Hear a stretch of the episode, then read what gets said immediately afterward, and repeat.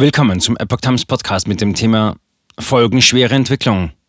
Die Situation ist absurd. Doppelte Baukrise, Jobs in Gefahr. Ein Artikel von Steffen Monter vom 24. April 2022. Die deutsche Bauindustrie stellt sich auf Kurzarbeit ein. Fachkräftemangel und volle Auftragsbücher im Baugewerbe kombinieren sich mit enorm gestiegenen Energie- und Logistikpreisen. Hinzu kommen explodierende Rohstoff- und Baustoffpreise. Nun beginnt zudem die Nachfrage einzubrechen. Im Baugewerbe wurde bisher oft mit Festpreisen gearbeitet, was vielen Baufirmen inzwischen bei laufenden Projekten zum Verhängnis wird. Kalkulationsprobleme. Der Hauptverband der deutschen Bauindustrie berichtete kürzlich in einer Pressemitteilung von Umfragen unter den Mitgliedsunternehmen zu den Folgen des Ukraine-Krieges für das Baugewerbe.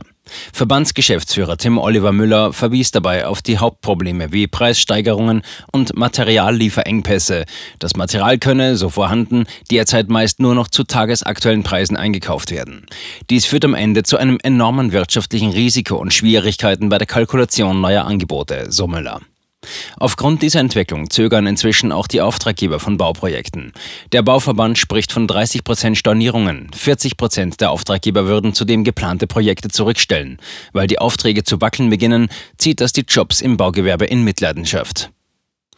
Jobs in Gefahr. Die Situation ist absurd, sagt Verbandsgeschäftsführer Müller. Vor Wochen noch habe die Branche händeringend um Arbeitskräfte geworben. Heute müsse man sich jedoch Gedanken machen, wie wir die halten, die wir haben. Auch der Zentralverband Deutsches Baugewerbe ZDB teilt die Sorgen in einem Statement.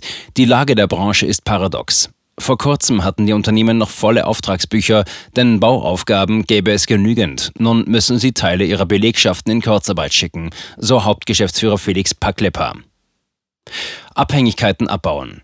Gegenüber der dpa hatte Paklepper laut der Schwäbischen Zeitung geschildert, dass man sich ja über die Abhängigkeit von den fossilen Rohstoffen wie Kohle und Öl ungefähr im Klaren gewesen sei. Jetzt wurde auch festgestellt, dass wir in der Bauwirtschaft erheblich abhängig sind von Materiallieferungen aus Russland, der Ukraine und Belarus. Laut Paklepper komme fast 40 Prozent des Stahls auf den Baustellen aus diesen drei Ländern. Der Stahlpreis sei deutlich gestiegen, ebenso die Preise für Holz und für das Bitumen im Straßenbau. Man stelle daher fest, ähnlich wie bei der Energieversorgung, wir müssen unabhängiger werden von den Produkten aus Russland, so Paklepper. Paklepper schlägt daher die verstärkte Nutzung heimischer Rohstoffe und die Wiederverwendung von Baumaterialien vor.